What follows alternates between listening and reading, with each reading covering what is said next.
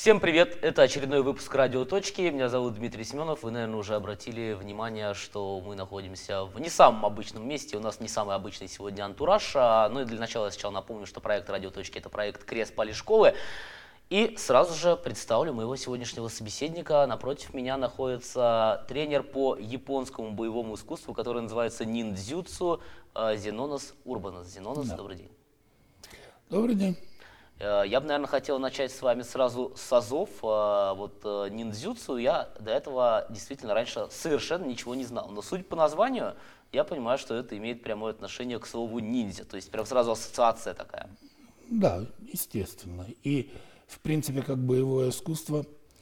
А то, что вы не знали об этом, это как раз говорит, что это правильно, потому что ниндзя, в принципе, не должен а, быть, а, скажем так, узнаваем, о нем вообще никто не должен знать.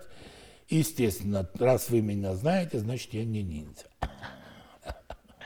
Да, это интересно, но а, еще а, я прочитал на просторах интернета, когда готовился, что ниндзюцу как а, вид боевого искусства это такое сейчас, можно сказать, такая узкая трактовка. Есть более широкая, это такая целая была дисциплина со шпионажем, с подрывной это, это в основном так, как и многие боевые искусства, а, они, а, это учение утрачивает свой, скажем, боевой аспект – и остается, ну, так сказать, красивые макароны.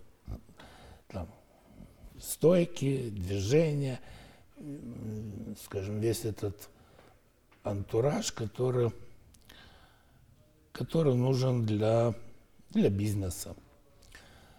А настоящее боевое искусство, оно, оно живо, но оно живет в разведках всего мира.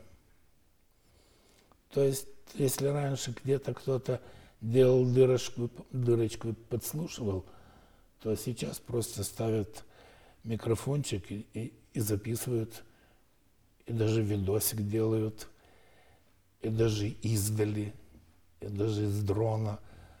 То есть только принципы изменились, а суть осталась там. А когда говорят о ниндзюцу как вот о боевом искусстве, о, о искусстве рукопашного боя, это, это нонсенс. Это неправда, потому что если тебе пришлось драться, значит, ты сделал где-то ошибку. Ниндзя, во-первых, это разведчик. Ниндзя всегда должен возвращаться. Ниндзя всегда должен принести информацию. Это основное его задание. Ну или кого-нибудь убрать тихо. Опять же, тут драться не надо. Тут работает разные искусства. То есть искусство яда, искусство дальней стрельбы по нынешним временам, искусство шантажа. Зачем мне вас убивать? я вас поссорю, он вас убьет. Но вот это ниндзюцу. Минимум, как говорят поляки, минимум цукру, максимум смаку. А то, что преподают нам, вот, ну, то, что а, приходите, учитесь, там, макароны это. Ну, то есть э, мы не можем сказать, что ниндзюцу э, является таким э, видом спорта, ну вот как самбо, дзюдо. Нет, это сейчас это превратилось в принципе в то же самое, как э, айкидо, то есть реально нету даже нормального спарринга нету, то есть это все так условно. А Естественно, я воспринимал ниндзюцу не совсем в таком плане. И, и у меня были детские лагеря по три месяца. Мы занимались на природе. И за такие занятия меня сейчас посадили бы просто, потому что и прыжки, из поезда, из машины, и там и спуски. Ну, много всякой интересной фигни. которой сейчас заниматься нельзя, там, потому что родители, дети, все такое, права детей. А тогда ребята хотели, и мы занимались. А тогда это когда? Я как раз хотел спросить с точки 90-е зрения... годы. В 90-е. 90 95 97 вот примерно уже где-то к 2000 году уже начали заворачивать гайки. И лагеря в таком аспекте, как, как мы были, то есть когда живем в палатках, едим, что Бог послал, или чего набрали, или чего накупили. И сами готовили, сами. В общем, все сами. Было весело. Очень. Когда говоришь с ребятами, которые прошли через эти летние ла- лагеря, говорят, самый прекрасный отрезок жизни. Чтобы было, все было по-настоящему. А вот это все, это можно заниматься. да. Лучше так, чем, чем никак. Даже если мальчик пойдет заниматься, а, не знаю, танцами, балетом. О, балетом, кстати, это еще офигительная работа. Это, ну, надо посмотреть, как работают р- ребята, балерины. и Желание быть балеруном пропадет. Это кошмарный труд. Это я абсолютно знаю, даже приходилось снимать э, сюжеты про э, балерину как минимум один раз, э, действительно очень сложно. А, вообще, вот мы сейчас с вами, да, вот вы проговорили о том, как, наверное, с 90-х годов эволюционировало в Литве, на примере Литвы, да, в связи с тем, что приходилось подстраиваться под э, различные правила, под законы, там, э, нормы Да, да. безопасности. А если взять вообще э, предысторию возникновения, как, как все это возникало и зарождалось, и, и, я так понимаю, это было У очень нас давно. или, или Вообще, или в вообще? целом. В целом, ну как, э, во всех, во всех войнах а, од- одной из главных задач всегда была информация. То есть всегда были шпионы. И в Японии, естественно, это, так сказать, развивалось э, в виде отдельной группы э, нескольких кланов, которые специализировались на том, чтобы добывать информацию, чтобы, так сказать, а, быть в- в- в- как бы в информационном поле, что, где, как происходит, иметь какие-то продавать эту информацию, служить каким-то, естественно, э, там есть отдельные аспекты ниндзюцу, как, например, там э, заказные убийства, то а, отсюда происходила и вторая часть этого занятия, то есть если специалист, который может тебя убить, значит нужны такие же специалисты, которые будут тебя защищать. И у каждого а, дайме, ну, э, как бы князя, у, него была своя охрана и свои эксперты по боевому искусству, и, естественно, те, кто занималась, занимались разведкой, и те, кто занимались э, конкретно ниндзюцу, как, как видом диверсионной деятельности и как видом собирания информации. Ниндзя иногда просто был э, дедушка, который вот в этой деревне там сто лет печет хлеб, и никто не знал, что он собирает информацию и передает ее куда надо. Так что тут, тут очень широкий аспект, если говорить о ниндзюцу. Ну и так развивалось понемножку.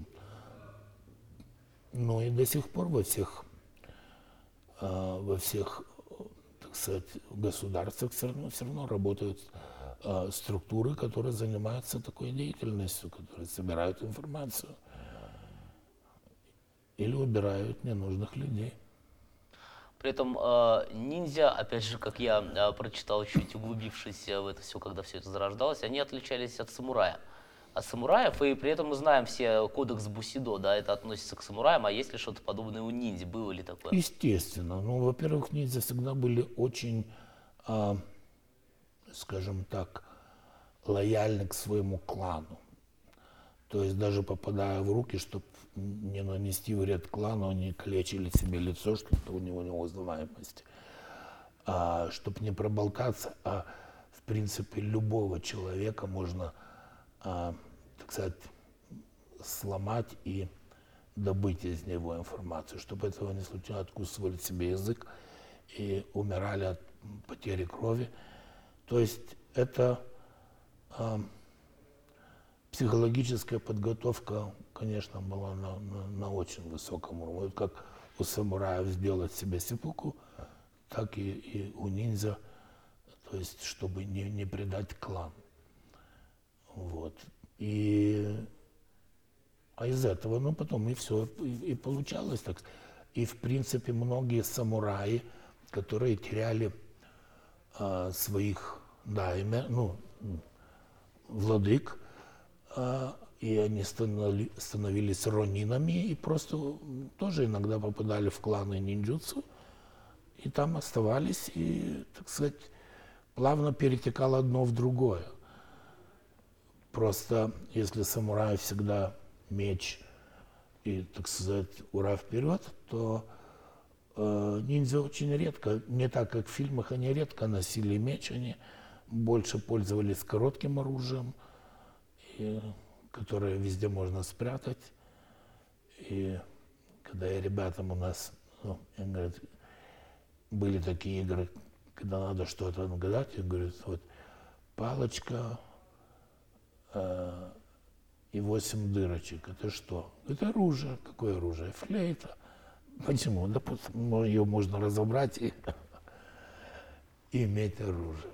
Ну и в широком смысле слова, когда вот мы даже проговорили многие эти с вами вещи, все, что относится к ниндзюцу, это действительно ну, у органов безопасности, наверное, любой страны может uh, какой-то интерес и вопросы вызвать. И вот вы говорили, что в 90-е, да, uh, работали, ну, то есть занимались относительно свободно. Вот в какой момент вы начали чувствовать, что есть со стороны государственных органов интересы и начинается Нет, тут все правильно. Я занимался открыто, я занимался, так сказать, не прячась. Значит, общего с ниндзюцу очень мало, потому что, значит, если я э, работаю открыто, если я работаю э, с детьми, то э, надеяться на то, что я готовлю что-то или где-то было бы наивно. И, естественно, а кстати, о птичках, э, если бы я и готовил э, людей для разведки, то вряд ли они мне бы это сказали, и вряд ли я бы это сказал. Так что тут такое. Но да, у нас были очень хорошие отношения были с военными, они нам помогали, они а, помогали э, лагере. А, а, обосновать, продуктами помогали, транспортом помогали. Опять же, где-то до 95-го, 7 года. А потом, ну, они уже, так сказать, имели свои структуры. И, а, я просто работал с детьми. Мне предлагали уйти очень не хотелось бросать детей. То есть, когда имеешь группу, человек привязывается к ней. И а, я не захотел. И вот 30 лет проработал с детьми. А вы сами э, как для себя открыли ниндзюцу, когда об этом узнал и что вас нем заинтересовало? Это история почти готовая история для фильма. Э, как вы знаете, я болею астмой. Сильно болею, очень. А, то есть за всю свою жизнь я а, видел только одного человека, который болел сопоставимо. И в 10 лет мне в руки попался журнал Моксла Сергевянимас, и там был а, а, описывание ниндзя кто это такие. И я прочитал, это было в 66 году. И через всю жизнь меня вот это ныло, ныло, ныло, ныло. И в конце концов так получилось, что в 90-м году я создал группу Ниндзюцу, а в 94-м мы поехали на мировой съезд в Франкфурт на Майне. И там я а, увидел уже учителя-учителя. Вот. А в 2000-м я получил свой первый дан. И был первым в Литве и, естественно, родоначальником этого всего движения. А теперь а, уже мои ученики дальше продолжают это дело, а я немножко как бы отошел от дел, просто потому что меня не, не совсем удовлетворяет а, политика Будинкана, которая, которая превращает боевое искусство в принципе еще одно айкидо. Ну, то есть посмотреть красиво, а реальности как таковой нет. Сейчас, когда вы отвечали на этот вопрос, э, зацепиться за одну дату решил. 90-й э, год, вы сказали. То есть э, формально это еще Советский Союз. Да. Как-то вот была разница, чувствовалась вот 90-е и когда уже Советский 91 Союз распался? Конечно, раз, разница чувствуется, просто, но, скажем, эта разница не, как бы это сказать, тут разница больше, наверное, в, э, э, все равно 90-е годы, они уже были, ну, уже чувствовалось, что мы отходим, отлетаем. И, э, так сказать, внимание ко мне было э, от, от, от органов было минимальное. Тем более, что это больше походило на а, как бы игру, ну, еще одно искусство. Ну, подумаешь, там ребята с мечами бегают. Да, фигня все это, айкидо. Вот. А то, чем мы занимались на природе, это уже было намного веселее, но, но там было мало глаз. Вот. А потом уже в 93-й, 4 Пятый год было самое веселье, самое, самое то. И у нас в лагере всегда был флаг. К нашему флагу никогда никто не подошел незамеченно, мы его охраняли. А, ну и много других веселых историй. В общем, это было самое прекрасное время для меня тоже. То есть эти 25-30 лет, которые я проводил с ребятами в лагерях, на природе, это самое прекрасное время. Вот человеку, если кому-то так повезло, то есть, если взять вот э, болеет, дохнет понемножку, как бы надо бы плакаться и, и все такое, но, блин, мне жизнь подарила, ну, баловень судьбы мне повезло. У меня 30 лет кайфа. Офигительного. В, в ниндзюцу есть э, какие-то такие вот атрибуты, ну вот как, например, в карате есть различные пояса. Которые... Да, есть пояса, естественно. Так как э, это превратилось уже не, скажем так, не, не, не в то боевое искусство, которое было, а в некоторую коммерцию, то, естественно, нужны пояса, и есть 10 базовых поясов, и там 5 дополнительных поясов уже для учителей. И надо сдавать экзамены, там, умеешь что, умеешь что, умеешь это. И когда мой учитель привез мне пятый дан, я сказал, я не хочу. Просто вот это а, то есть черный пояс на улице тебе не поможет. Бумажкой ты отбиваться не будешь. Ты должен что-то уметь, что-то понимать, что-то знать.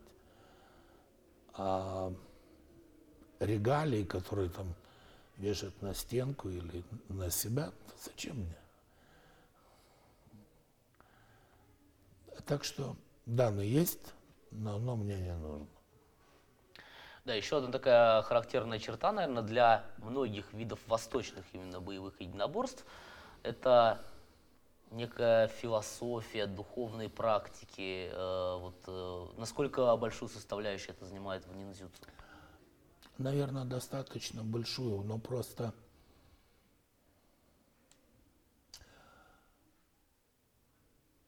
есть практики, которые повсеместно, э, так сказать, используются, там и типа медитации и всякая хрень.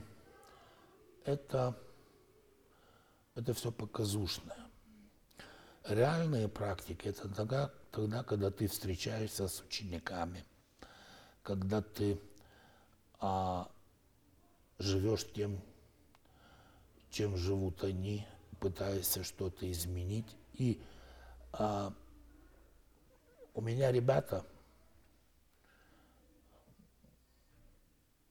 всегда были очень психологически стойкими. А это вырабатывается тем, что нету, нету дедовщины. Потому что в лагерях у нас были от и до. И каждый, каждый один за всех и все за одного постоянно. Не, не показательно, а реально. Каждый приходит к другому на помощь и в жизни. И получается, ну вот, скажем, если мне надо будет, вот сейчас позвоню и соберутся старики, все, кто может на помощь, приедут, просят свои дела и попрут. То есть ты знаешь, что это люди очень близкие тебе и по, и по, и по духу, и а, для них э, коллектив это кое-что значит. И учитель, естественно, кое-что значит. А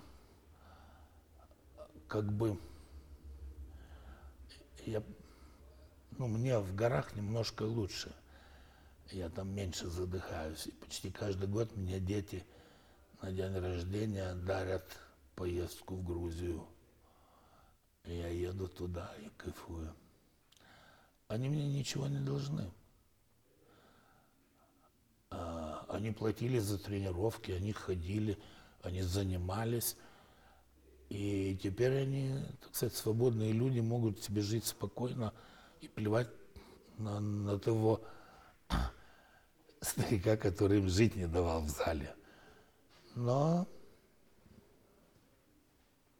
каждый, каждый день рождения собираются куча людей. Это греет. Поэтому я говорю, профессия учителя – это ну, самая прекрасная из профессий. Хотя и болезненная, естественно, если когда люди уходят э, на совсем. Тогда больно. То есть мы можем сказать, что э, ниндзюцу, так же как и любви, все возрасты покорны естественно.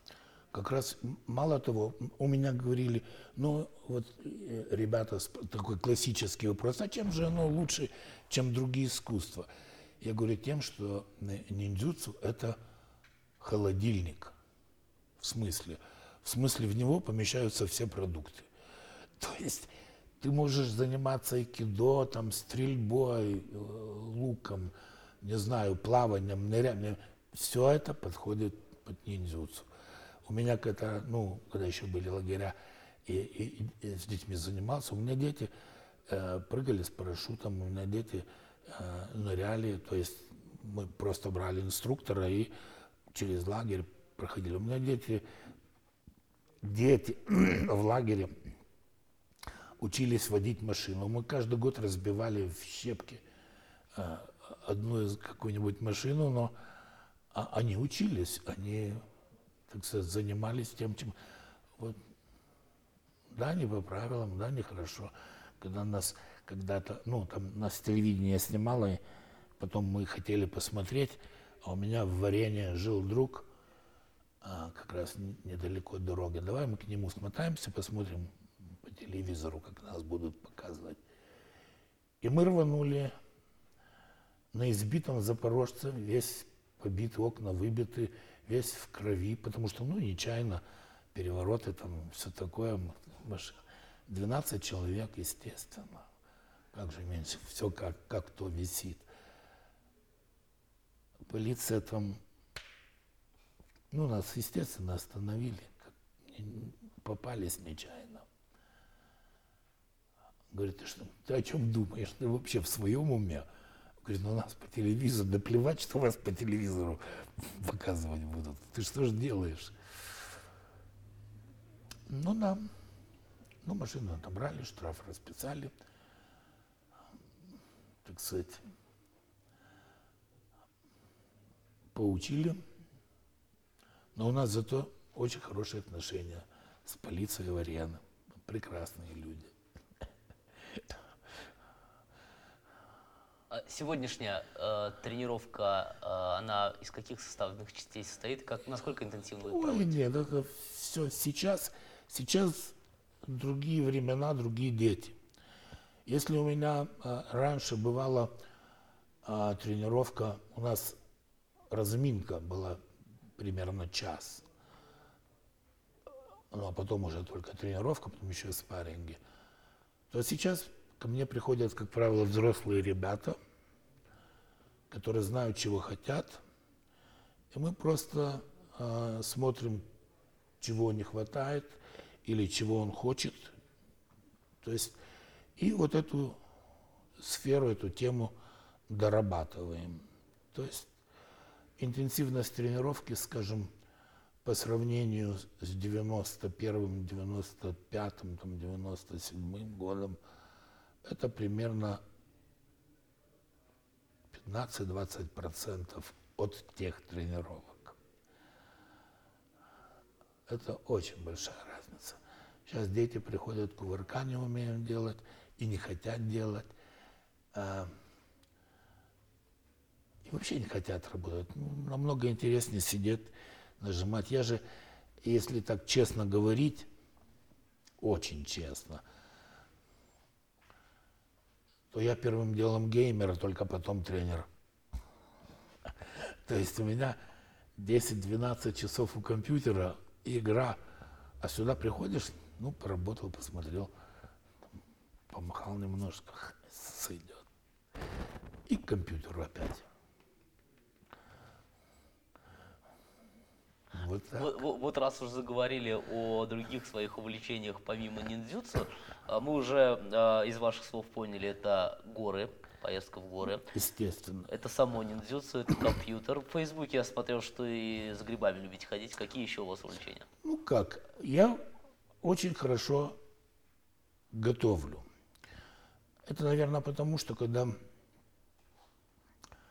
когда ты в лагере, э, и надо накормить 20-30 гавриков и из, из черт знает каких продуктов, что у нас есть, из того и делаешь, то и это по три месяца в году, и это 20-30 лет, то, естественно, человек что-то начинает понимать в кулинарии. А, и я когда-нибудь напишу книгу по кулинарии, и первую, даже первую строку уже как бы содрал у кого-то. Вы не любите кошек? Да вы их просто готовить не умеете. Потому что, ну, в принципе, из чего попало, можно сделать что-нибудь вкусное. Все зависит только от того, что у тебя здесь. Так, так что я готовить люблю. Очень. Балкон – это любимое место, где мы после тренировки по пятницам собираемся с ребятами посидеть, что-нибудь съесть или ничего не съесть. Так что из Гоби я... Горы сейчас уже, конечно, понемножку отпадают, если а у меня были те времена 80-е, 90-е годы, когда я, у меня не было инвентаря, когда с маршрута ты сдирал оставленные ключи или там чего найдешь, то сейчас у меня и титановые ключи, титановые кошки, карабины, все, прекрасные веревки, но я уже не могу. Так что горы для меня закрылись. Очень было трудно с этим смириться. Да, вы сказали о том, что современные дети много чего не умеют, да и не очень-то хотят э, научиться этому. Но, тем не менее, если вдруг э, среди наших зрителей сейчас э, кто-то смотрит нас, и у него возникло желание отдать своего ребенка, заниматься ниндзю, да, куда ему стоит Пусть приходят и, и, и, и, и работают. То есть я, как правило, всегда советую родителям тоже заняться. У меня некоторые мои ученики просто приходят со своими детьми, просто для того, чтобы, а, во-первых, э, немножко найти общие какие-то э, понимания со своими детьми, особенно если дети это 12-13-летние, они уже, как правило, ну, немножко отбиваются от, от руки, начинаются проблемы с родителями, хотя должны понимать, ну, что я детям всегда объяснял, что родители это, это подарок судьбы, потому что в жизни очень трудно найти человека, который ради тебя а, готов отдать свою жизнь. А родители всегда такие. Я говорю, вы поймите, лучших друзей вы не найдете. И если вы не можете с родителями общаться как с друзьями, как с близкими друзьями, с вами лучшими друзьями, то что-то в жизни это и теряете. И, в принципе,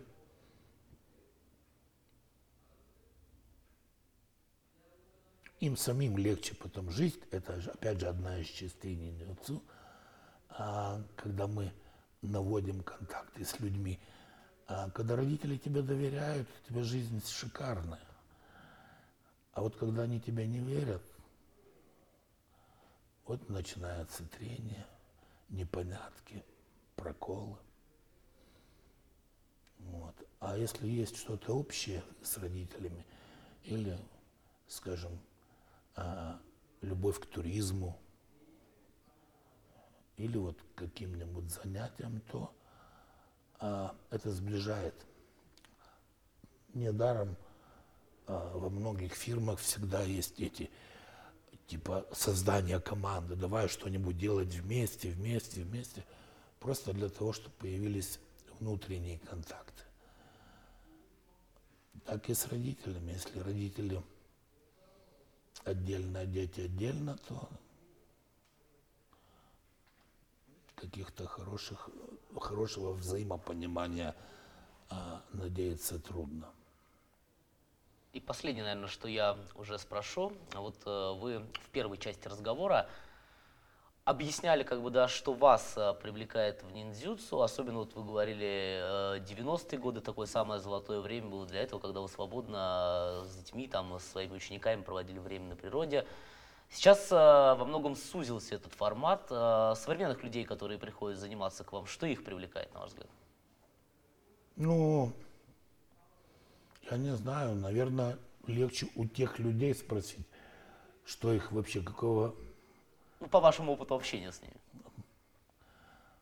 У каждого свое. То есть кому-то хочется стать сильнее, увереннее, и именно стать, а не казаться сильнее, увереннее. Там. И вот если есть внутренняя потребность к этому делу, то да, то ребенок придет, так сказать, туда, куда надо. А в принципе легче работать со взрослыми. У меня сейчас в основном взрослые ребята – они все равно для меня дети. И с ними тоже надо постоянно. То есть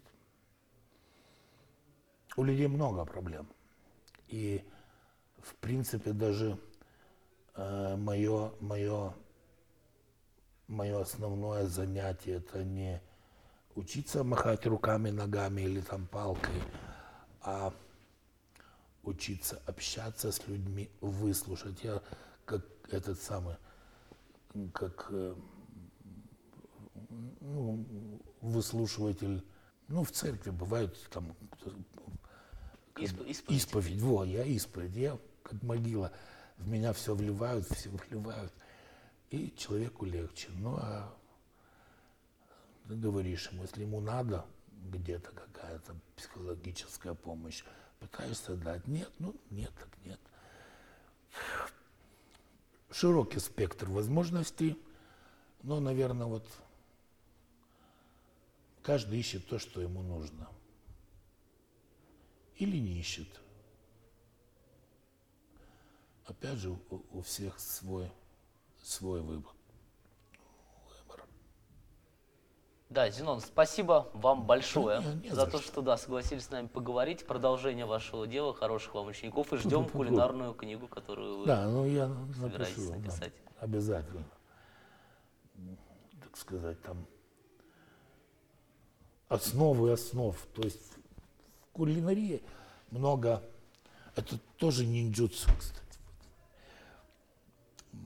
В, это, в, в интернете много, можно найти там про, про это самое, всякие случаи из, из, из, из жизни, м, как, например, что а, приходит а, в деревню, пришел мастер меча и вызвал там на бой ку- кукольника, а тот не может отказаться, потому что у него ну, социальное такое положение. А на утро находят самурая всего утыканного сюрикенами, а кукольника и след простыл, потому что проклятые ниндзя никогда не заботились о хорошем имени. Да, на такой истории, я думаю, и закончим. Еще раз а, спасибо вам большое за то, что согласились не с нами поговорить. А, Напомню для наших зрителей о том, что гостем сегодняшнего выпуска, нового выпуска «Радиоточки» совместного проекта Кресполи школы был а, Зенонос Урбанос, а, тренер по ниндзи- ниндзюцу. Ой, как мне тяжело порой выговаривать это слово, но я вроде бы как-то справился. Вот, ну и всех зрителей прошу поставить лайки к этому выпуску и в комментариях можете писать, кого бы вам еще интересно было увидеть в наших передачах. Всем спасибо и до свидания.